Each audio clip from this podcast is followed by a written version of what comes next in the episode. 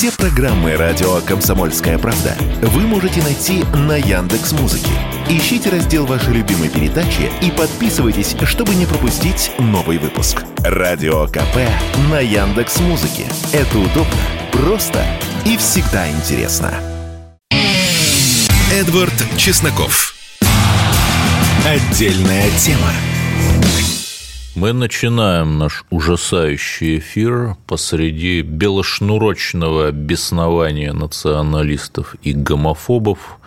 А мы являемся единственной программой, которая последовательно, бескомпромиссно отстаивает права геев. Вот о них мы поговорим во втором блоке. А пока в первом мы поговорим, ну, почти что о них – я отсылаю вас к всем известному интервью Аллы Пугачевой, которое она дала московскому комсомольцу в 1999 году. Я выкладывал, как раз там темой было Евровидение, о своих особых отношениях с секс-меньшинствами. Там, опять же, все у меня есть в телеграм-канале.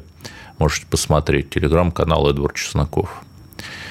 И я хотел поговорить о действительно важном, межнациональном, насущном, о том, что, простите меня, все уже забыли, э, сейчас у кузнечика прыг-скокная память, мне кажется, больше, чем у нашей э, публики. Я здесь не упрекаю публику. Такой чудовищный информационный поток – но всегда можно быть лучше. Так вот, я хотел поговорить о вполне актуальных вещах, о том, что э, в Дагестане неделю назад были довольно тревожные события, которые там все уже, кто мог и не мог, сравнили с совсем известным событием июня, на котором тоже все забыли. Но совершенно неожиданно и это даже не эффект новости в последний час. Это э, грустная аберрация сознания нашей аудитории. Так вот, совершенно неожиданно ворвалась э, далеко не своим творчеством, далеко не своими песнями, Примадонна, пока еще не признанная иноагентом, к счастью, наверное, Алла Борисовна Пугачева – прилетела, вернулась в Россию. Слушайте, все абсолютно высказались. То есть даже те, кто про штурм Махачкалинского аэропорта как-то отмолчал, вот все высказались, как будто других тем нет. И здесь э, что важно, что важно, мы видим, что Пугачева прибыла на погранпереход в Псковской области – миновала его, видимо, пешим порядком и уехала, ну, как я предполагаю, на вокзал и дальше на поезде на каком-то обычном черном камрике. Я не могу исключать, хотя я не знаю, естественно, но не могу исключать, что это было просто такси. Там можно вызвать такси через всем известное приложение. И что же это получается? Что Примадонна, богиня российской эстрады, которая одним пальцом своих щелчков могла просто выгнать с эстрады, например, Анастасию Стоцкую, талантливую актрису и певицу. Примадонна, которая, ну, как я предполагаю, я, естественно, не знаю, летала ли она на бизнес-джете, но точно могла себе это позволить, которая, это я опять же там пересказываю какие-то совсем пожелтевшие страницы светской хроники образца нулевых, ездила в своем салон-вагоне, знаете, такой прицепной вагон. Ну, опять я не знаю, ну, э, это все бурно обсуждалось, там слухи такие ходили. Алла Борисовна, как низко вы пали.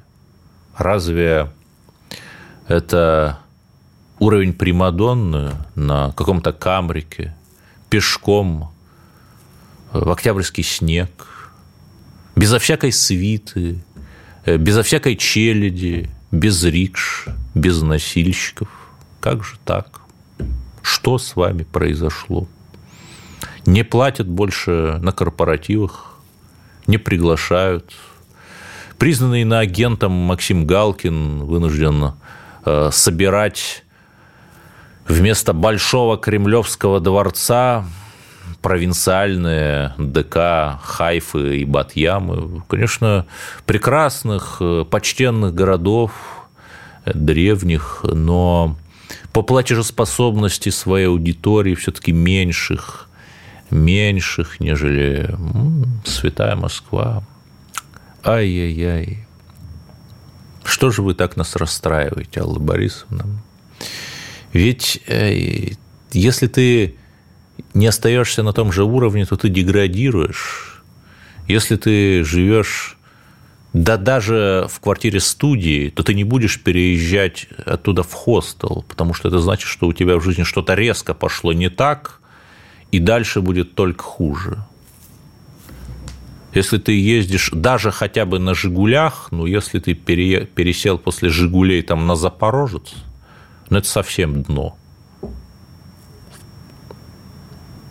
А вот Алла Борисовна понизила свой уровень, а может быть и достигла того уровня, а, каким она действительно является. Я не знаю, э, но в любом случае я думаю, что самая актуальная реакция, некоторые там возмутились, требовали чуть ли не пикетировать эту несчастную черную грязь. Самая адекватная реакция – это молчание, это вопрос, а кто вообще такая Пугачева, да, а когда она что-то пела. У меня такое ощущение, что вот действительно хитовые великие песни у нее еще были до моего рождения, я 87 -го года. Ну, бог бы с ней. Мы, русские, это добрые люди. Э, в анонимных телеграм-каналах говорили, что она хлопотала о снятии иноагента с иноагента Максима Галкина. Ну, это же опять, э, все же знают. Вот Рома Зверь, который был отлучен от Петербургского международного экономического форума, где выступают наши музыканты. Вот он там съездил в Донбасс. Ну, его прокляли, конечно, либералы, но мнение либералов там всех мало интересует. На какие деньги там живет и на агентка Мария Певчих, например, да? И ничего, вот как-то вернулся он, и после этого там небо не свалилось на землю, да? Как думаете, съездит ли Максим Галкин, ну, хотя бы на Сауру могилу, даже не говорю на передок. Нет, конечно. Ну и, кстати, ведь Израиль, Израиль, что, в общем, даже наши официальные спикеры не отрицают, что Израиль оказался под ударом 7 октября. Почему Максим Галкин не защищает Израиль? Почему он не отрабатывает свой теудат зиут? Нет ли тут белого расизма. Ну, все эти вопросы нуждаются в ответах, поэтому давайте вот мы на этом закончим. И это показатель зрелости нашего общества, отсутствие реакции на Аллу, на Аллу Пугачеву. Вот знаете, как такой мем из советской эпохи, там отживший старый мир, э, какая-то там еще дореволюционная миграция чего-то пишут, хотя там были, безусловно, достойные люди, но вот если смотреть на этот мем из советской эпохи, то, ну, кому интересно мнение вот этого отжившего старого мира? Вообще по любым вопросам. Бог бы с ними. Мы русские люди, добрые люди. Теперь давайте про Дагестан. Ну, у нас есть профильное ведомство, э, федеральное агентство по делам национальностей. При этом я просто процитирую, опять же, свой телеграм-канал. Никто за неделю, прошедшую с этой публикацией, не опроверг. Это в 2023 году Федеральное агентство по делам национальностей, это, я уже, как вы поняли, перешел на этот чудовищный антисемитский флешмоб. Значит, Фаден потратил только за 23 год, и это только за те месяцы, что я посмотрел. Может быть, я даже что-то не увидел на поддержание и модернизацию государственной информационной системы под названием «Система мониторинга в сфере межнациональных и межконфессиональных отношений и раннего предупреждения конфликтных ситуаций». Сколько думаете? 50 миллионов рублей. Вот, пожалуйста, тендер на развитие этой информационной системы, тендер на модернизацию этой информационной системы, тендер на обеспечение отказоустойчивости за 10 миллионов рублей, э, тендер опять на модернизацию, тендер на техническую и методическую поддержку пользователя. Методическая поддержка – это просто инструкции написать. Вот на техническую и методическую поддержку 9 миллионов 200 тысяч рублей. Итого, опять же, только то, что я нашел, свыше 50 миллионов рублей. Как так? Сработала ли эта система? Почему она не сработала. Причем я не хочу, разумеется, там э, кидать все камни в этот несчастный ФАДН, но давайте хотя бы как-то задумаемся, да, вот такие деньги пускаются на целую систему мониторинга. Почему она не сработала? почему блогер Хазбик совершенно спокойно призывал к совершенно диким антисемитским выходкам, правда, удалил потом, да, но будут ли им делом, его делом заниматься? Я на это надеюсь. Продолжим. Эдвард Чесноков. Отдельная тема. Ну, ладно. Завершая, наверное, эту межнациональную историю – я скажу, что вот настоящие русские – это добрые русские. Я запостил в своем телеграм-канале картинку. «Окоп, русский парень, ну, видно, что русский, с автоматом смотрит туда, на запад, а рядом с ним в окопе другой парень с характерной бородой и с молитвенным ковриком, развернутым на юг, делает намаз один раз из пяти в сутки, как и полагается правоверным. И вот этот первый русский его в это время прикрывает. Вот это настоящая русская многоконфессиональность и полиэтничность. Вот это настоящие дагестанцы и жители других мусульманских республик. Кстати, ислам у нас имеет широкое хождение с XVI века, мечети известны с того же периода. XVI века, да, почти 500 лет. Другое дело, что да, это такой наш ислам, мягкий, эм, носители которого живут по адатам, а, например, не по шариату, как э, ваххабиты это наше достояние, такое же, как православие, такое же, как Хомбулама и Тигелов, например. Вот это настоящая вещь. А вот то, что какие-то люди вышли, ну, есть иноагент террориста, экстремист Илья Пономарев, которого возможно, ждет казус Штрехера, если вы понимаете, о чем я. Юлиус Штрехер такой был. Он прямо признавался, сидит в Киеве, бывший депутат Думы, бывший там Сколковский лектор. Есть видео, где он прямо признавался, что вот тот самый канал из двух букв Дагестанский оппозиционный канал, что он с этим каналом связан. И это же тот же самый канал, который был заводилой этих самых оппозиционных митингов и чудовищных этих антиеврейских выходок. При этом надо понимать, как бы мы ни сочувствовали палестинцам, нужно отличать сахальскую военщину от простых евреев. Простые евреи нам не враги. Вот Мандельштам тончайший знаток русского языка там, и так далее. Эту войну разожгли не евреи и не палестинцы, не Хамас и не Цахал. Эту войну разжег дядя Сэм, стравливающий родственные евразийские народы. Сербов и хорватов, например, армян и турок. И сейчас хочет стравить. Вот давайте мы будем поэтому мудрыми. И давайте мы в то же время понимать, что помимо вот этого канала, телеграм-канала, о котором я сказал, который разжигал абсолютно самый дикий антисемитизм, он, по-моему, заблокирован телеграммом, то есть это достаточно невиданно. Я вообще не знаю, что нужно сделать, чтобы там заблокировали твой телеграм-канал. И слава богу, что заблокирован.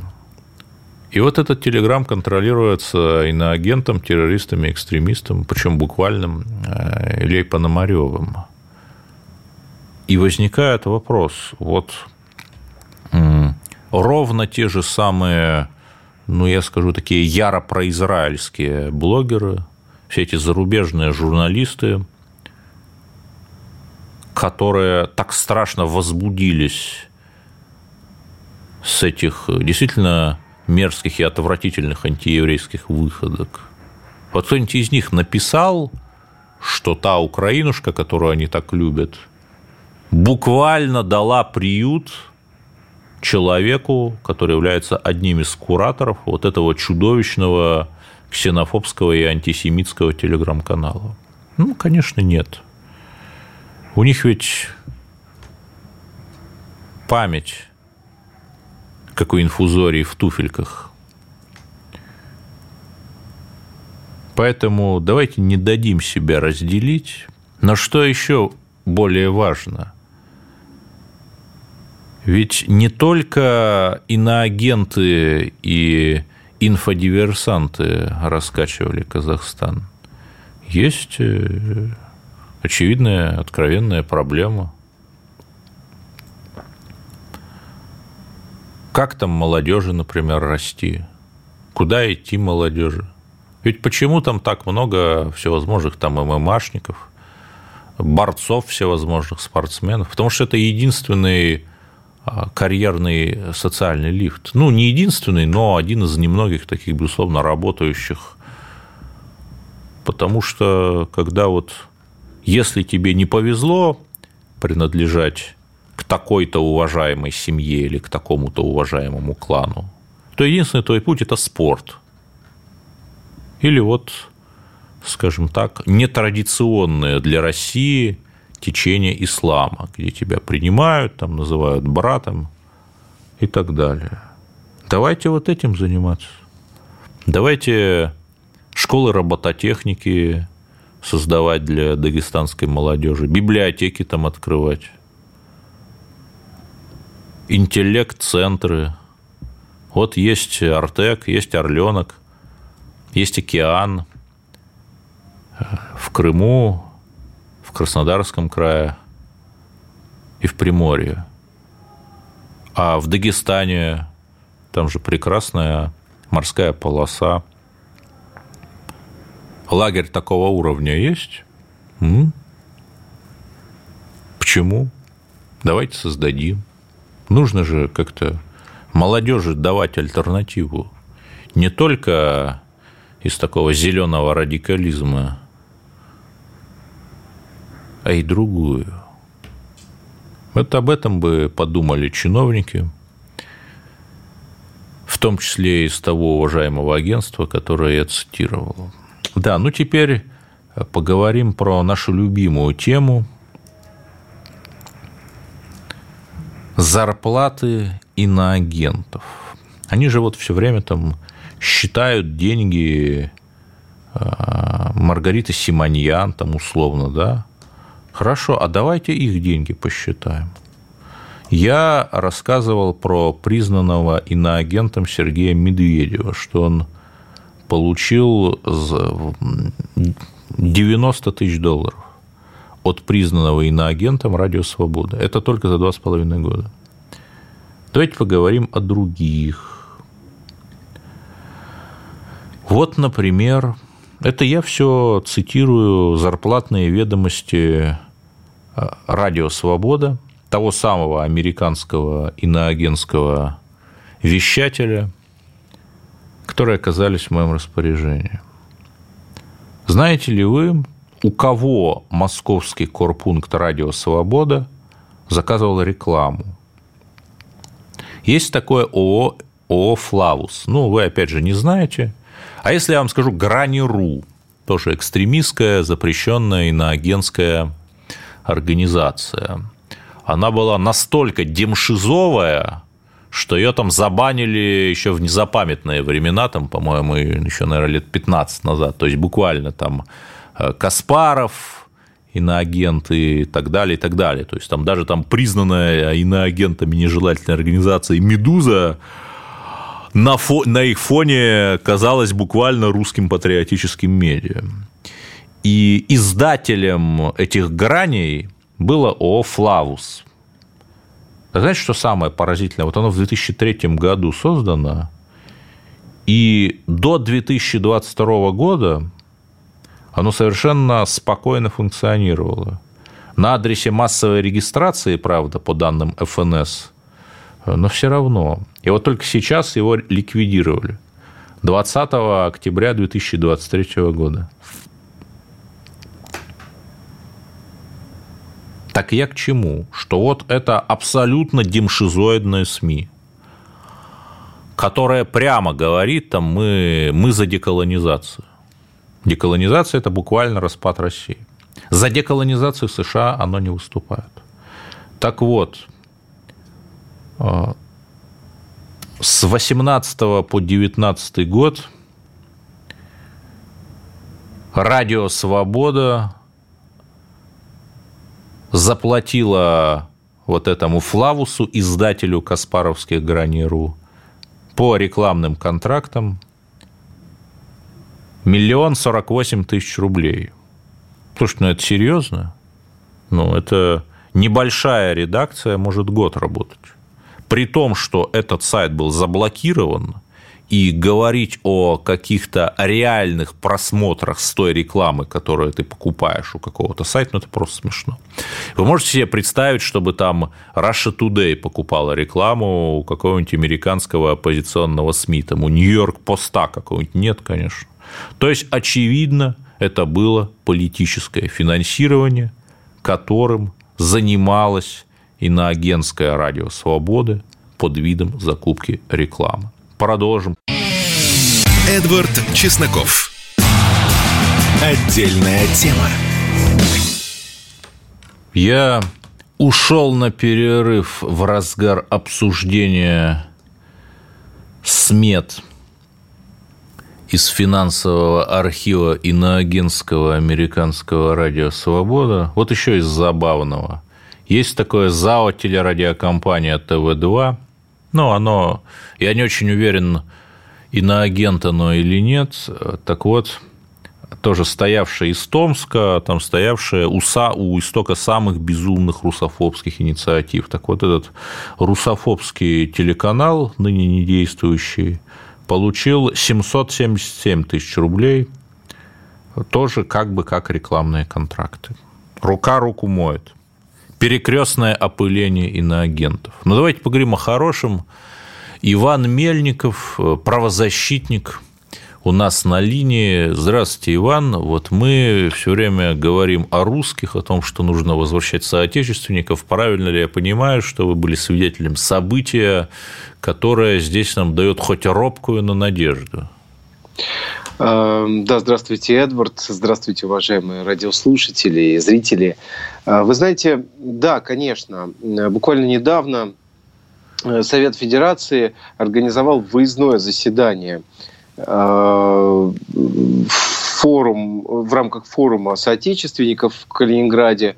Э, и на этом заседании обсуждались именно меры поддержки так сказать, тем гражданам, которые хотят репатриироваться, которые хотят вернуться к нам на родину, э, проживающие за рубежом в разных странах мира. Э, и те средства, которые э, государство может им предоставить, то, что сейчас уже действует, ту законодательную базу, которую хотят, так сказать, под это замечательное направление, собственно, Э, разрабатывать. Да? Ну, то есть вот, э, конечно, я думаю, что в ближайшее время мы с вами э, будем свидетелями того, что все больше будет россиян возвращаться из-за рубежа, учитывая то давление, которое, к сожалению, сейчас присутствует в целом ряде европейских стран, Соединенных Штатов, да, которые по всему миру пытаются задерживать наших соотечественников. И это, конечно, э, дает, э, так сказать, предположение, что в ближайшее время все больше будет россиян э, окажется на родине.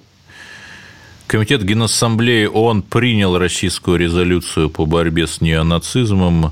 Очевидно, что так же, как и все остальные резолюции ООН, это не повлияет примерно ни на что. Э, вернусь к моей беседе с Иваном, но при этом мы видим, что э, есть самые разные мифы вокруг возвращения соотечественников. Вот кто-то говорит, что законы настолько э, непреодолимые, что вообще там проще грин-карту в США получить, чем вернуться. Или нет? Вот вы эксперт, законовед, расскажите. В целом, конечно, законодательство сейчас всячески э, подгоняют под то, чтобы вот максимально упростить эту процедуру репатриации. Угу. Но, к сожалению, на местах во многих, так сказать, регионах э, на уровне просто вот обычного ФМС мы видим с вами сопротивление. То есть начинается вот э, на Земле, по сути, не понимая той глобальной и важной идеи да, возвращения наших сограждан, ну, начинают по привычке строить препоны, как и любым там э, условно мигрантам, да. То есть, видя в этих людях просто каких-либо там мигрантов, а не наших с вами соотечественников. Вот в чем я считаю, большая проблема, серьезная проблема.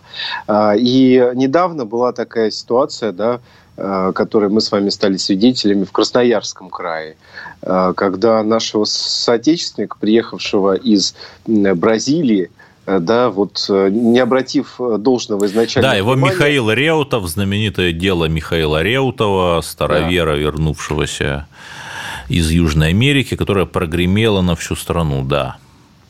И, конечно, человек просидел несколько месяцев в Центре временного содержания иностранных граждан. По сути, это тюрьма да? такая. Да, по сути, по сути, тюрьма. Э, слава богу, что Верховный суд э, значит, услышал, увидел э, все происходящее вокруг этого дела, отменил незаконное решение значит, вот этого районного суда Красноярского, и человека освободили. Но какое огромное количество наших соотечественников теперь не приедет – в Россию. По одной простой ну, причине. И... Потому что будет бояться того, что вот может произойти примерно то же самое. Так, и вот этого Михаила Реутова-то, в общем, остановили только, э, освободили только из-за невероятной шумихи в СМИ, в том числе старожилы помнят, в моей программе это дело обсуждалось там с месяца назад. А сколько да. дел не обсуждается? Да, к сожалению, это так. Поэтому я предложил Э, создать рабочую группу на площадке Совета Федерации. Возможно, это может быть межпарламентская, э, да, вот рабочая группа э, межведомственная где вот такие вот ситуации будут рассматриваться. Мы как раз разговаривали с Эдвардом на эту тему. И У нас уже вот автоцитирование такое началось. Да, да, да, абсолютно верно. И, собственно говоря, ну, на тот момент, в общем, я предложил эм, рабочую группу на площадке Совета Федерации. Ну, действительно, это может быть, э, это можно масштабировать, наверное, это будет правильно. Нет, у а... нас есть федеральное собрание, состоящее, как известно, из двух палат Государственной Думы и Совета Федерации. Соответственно, я считаю, что это, конечно, нужно делать не только на площадке Совфеда, а на площадке Федерального собрания. То есть и Совфед, и Дума, чтобы вместе работали эффективно, синергетично.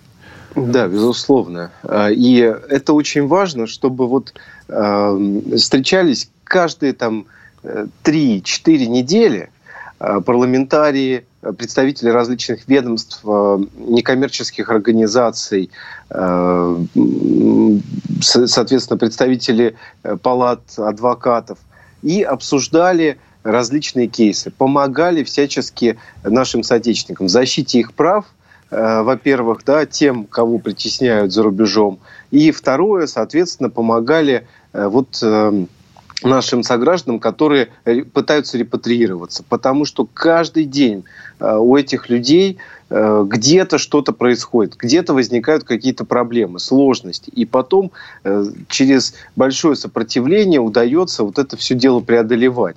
Пока мы сейчас находимся на стадии оттачивания да, вот, это, вот этой вот системы, я думаю, что было бы правильно, чтобы э, был постоянный диалог органов власти. Ну да, хорошо, а это... если вот я сейчас, там, я соотечественник, допустим, хочу вернуться в Россию, то куда мне стучаться?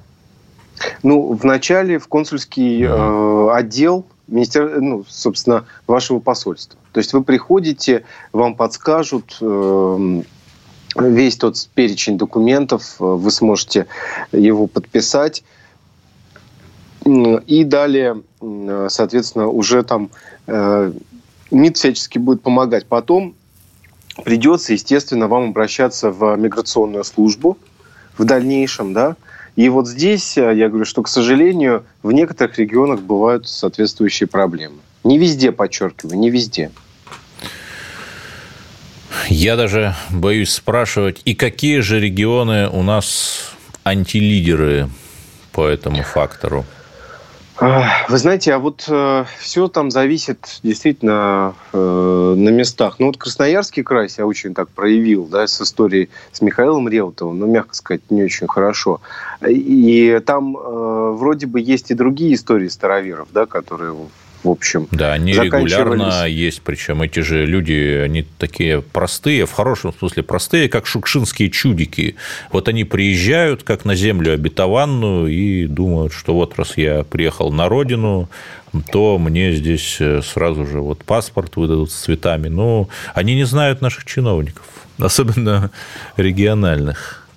Да, эм, конечно, Значит, в Ленинградской области были случаи, да, рассказывали, э, что, значит, э, были проблемы определенные при въезде э, наших соотечественников. Эм, ну, в целом, это вот про таких, если говорить, про действительно... Вот да мне постоянно рассказывают, вот из Латвии человек приезжает там в Калужскую да. область, допустим, полицейские составляют протокол о том, что он выявлен нелегал, при том, что он сам пришел, сказал, ребята, вот у меня все, виза просрочена, а я не могу вернуться в Латвию, потому что меня там просто арестуют за то, что я с Георгиевской ленты ходил. Но когда в протоколе написано «выявлен», это значит, что его на улице нашли, допустим, где-то в ходе рейда, уже являющегося преступником, нарушителем, а он сам пришел. То есть даже вот эти вот миграционные полицейские, они не имеют права такое в протоколе писать, но они пишут э, или потому что вот они такие простые, или потому что наоборот они такие хитрые. Ну, кошмар же. Это да, действительно так. привыкли, знаете, привыкли э, к такому расслабленному состоянию зачастую, да, то есть мы, мы можем делать, что хотим. Увы, это наша действительность. И вот именно поэтому э, должна быть постоянно обратная связь от руководства как МВД, так и от руководства э, нашего федерального собрания. Э, каждый случай, который попадал в такую рабочую группу, мог быть рассмотрен. Ну, это еще проект. И до суда разобраться. Правозащитник Иван Мельников был с нами. Продолжим через минуту. Спасибо. Эдвард Чесноков. Отдельная тема. Давайте все-таки о хорошем. Владимир Путин встретился с новым составом общественной палаты. И, ну, как говорит молодежь, выдал базу, рассказал, за что мы сражаемся. Вновь, это уже не молодежь, это ученые употребляют слово «дискурс». Вот Путин вновь вернул в дискурс понятие Новороссии. И это хорошо. И вообще, как мне кажется, вот эти четыре региона, на которых, я надеюсь, мы не остановимся, нужно там назвать не новые территории, а возвращенные территории. Так будет правильнее. Гробница Потемкина же, а? на Херсонщине. Ну, давайте, кстати, послушаем, что Владимир Владимирович сказал – мы защищаем свои ценности морально-нравственные, свою историю, свою культуру, свой язык, в том числе и помогая это сделать нашим братьям и сестрам на Донбассе и в Новороссии. В этом ключ происходящих сегодня событий. Вот. Соответственно, с точки зрения, опять же, мировой жабы, может ну, например, Израиль. Я сейчас, упаси Господь, там не хочу какую-то антиизраильщину разжигать. Там, э, там на Ближнем Востоке все хороши. Ну вот, Израиль защищает, абсолютно там, не глядя на международное право, там, которое регулярно какие-то антиизраильские резолюции принимает. Вот. И в качестве его обоснования ровно одно такое – это земля нам самим Богом дана. Интересно же. Ну, я продолжу, наверное, про не очень печальное. Я думаю, что вы, дорогие друзья, ходите в салоны красоты. Наша прекрасная половина туда точно ходит. И, конечно, у каждого мастера, у которого вы пудрите носик, чистите перышки, висят на стене дипломы. Диплом об управлении бегудями, не привлекая внимания санитаров и так далее, и так далее. Проблема в том, что существует многомиллионный рынок сертификатов о профессиональном образовании. И поскольку у нас вот эта индустрия сферы красоты, бьюти-индустрия – имеет обороты в 100 миллиардов рублей в год, это серьезно. При том, что там многие и э, черные схемы используют, там безо всяких налогов. Я думаю, что там огромное количество, не меньше миллиона человек там занято. И то никто не может точно сказать, сколько, опять же, из-за серых схем.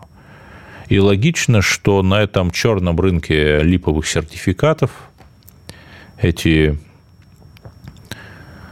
левые дипломы занимают огромное место. Вот всем известный сайт, пять букв, первое А. Там можно найти за 250 рублей. Тебе курьер, ну, хорошо, еще 250 сверху, за 500 рублей тебе курьер завтра привезет сертификат о том, что ты маникюрщик, педикюрщик, визажист, парикмахер, или как там это называется, барбер сейчас.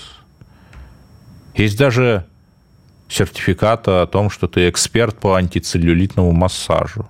То есть, еще раз, ты не ходишь ни на какие курсы. Вот помните, как э, я приехал 20 лет назад в Москву, 19, и в метро стояли люди с табличками дипломы ну, сейчас они исчезли, слава богу. Спасибо Сергею Семеновичу за это. Но теперь не нужно там идти в метро и тереть с какими-то людьми. Просто заходишь на площадку и совершенно легально, с этим почему-то никто не борется, покупаешь эти все липовые курсы, липовые дипломы. Ну, ладно бы наращивание волос, там как-то в интернете посмотришь, и как-то сам нарастешь там, на кошке своей потренируешься. Ну, подождите. Вот я смотрю, есть диплом среди тех, что можно купить, по оздоровительной хиджаме.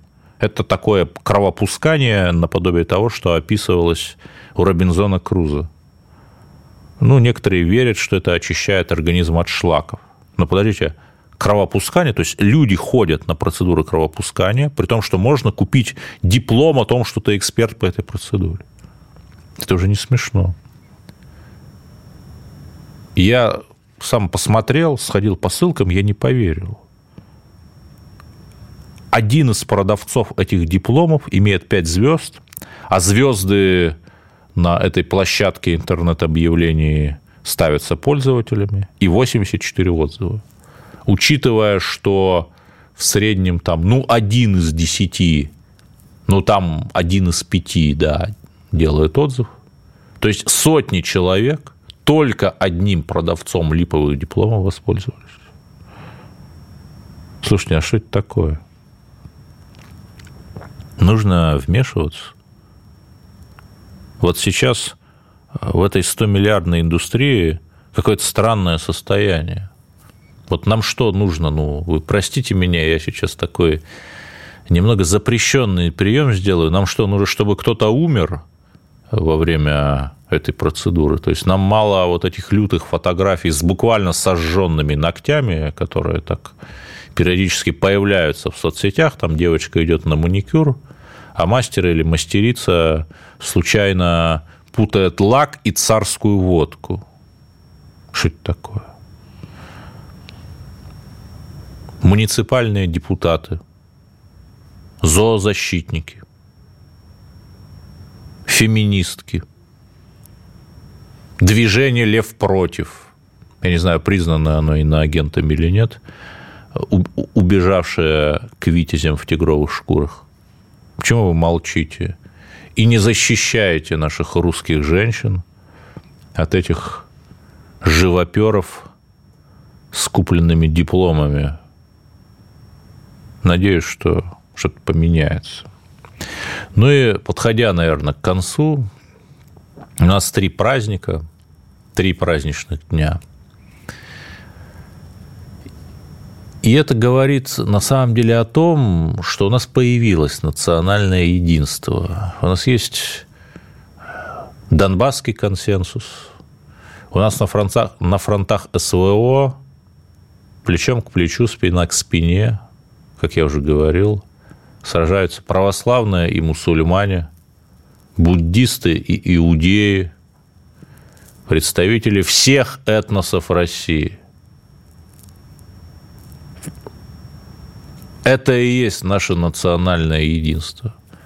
Это и есть наша национальная гордость, что мы встали и сказали, мы не будем плясать под дудку мировой жабы. Мы восемь лет просили, умоляли просто, чтобы с нами считали, чтобы они просто подписали и выполнили документы, которые сами же утвердили – знаете, как не хочу ругать СССР, но вот как выходили там эти диссиденты с плакатами, соблюдайте вашу же Конституцию. Вот так. Соблюдайте ваше же международное право. Нет. Ну, хорошо. И вот это вот, как мне кажется, дает нам серьезную надежду, что вот после бесконечных этих красно-белых споров, в которых мы там провели последние почти 30 лет, наконец-то наша жизнь наполнится каким-то реальным смыслом, созидательным смыслом. Ведь вы посмотрите, что в Новороссии, за Новороссию, и там и нацболы, и монархисты, и прилепинцы, и просвирнинцы, если так можно сказать, и Ахмат, и другие батальоны, и батальон Алга татарский. Все. Это и есть наш национальный консенсус. И вот там рождается новое, великое боевое братство основанная на русских идеалах и основанная на русских ценностях. Кстати, вот я смотрю на Израиль, топовые телеграм-каналы израильские собирают тоже деньги на Цахал. Ну, на что-то нелетальное там, перчаточки, берцы какие-нибудь, фонарики. То есть самая оснащенная армия Ближнего Востока, оказывается, тоже испытывает недостаток и тоже нуждается в волонтерской помощи. А кто-то смеялся над нашими волонтерами, помогавшими фронту. Ну, мне еще интересно, что там для американской армии будут собирать американские роднеки. Посмотрим. Давайте на этом поставим точку. Спокойно войдем в это трехдневное празднование. Не будем пить, пить нельзя, а будем общаться с родными и близкими. Спасибо. С вами был Эдвард Чесноков. Отдельная тема.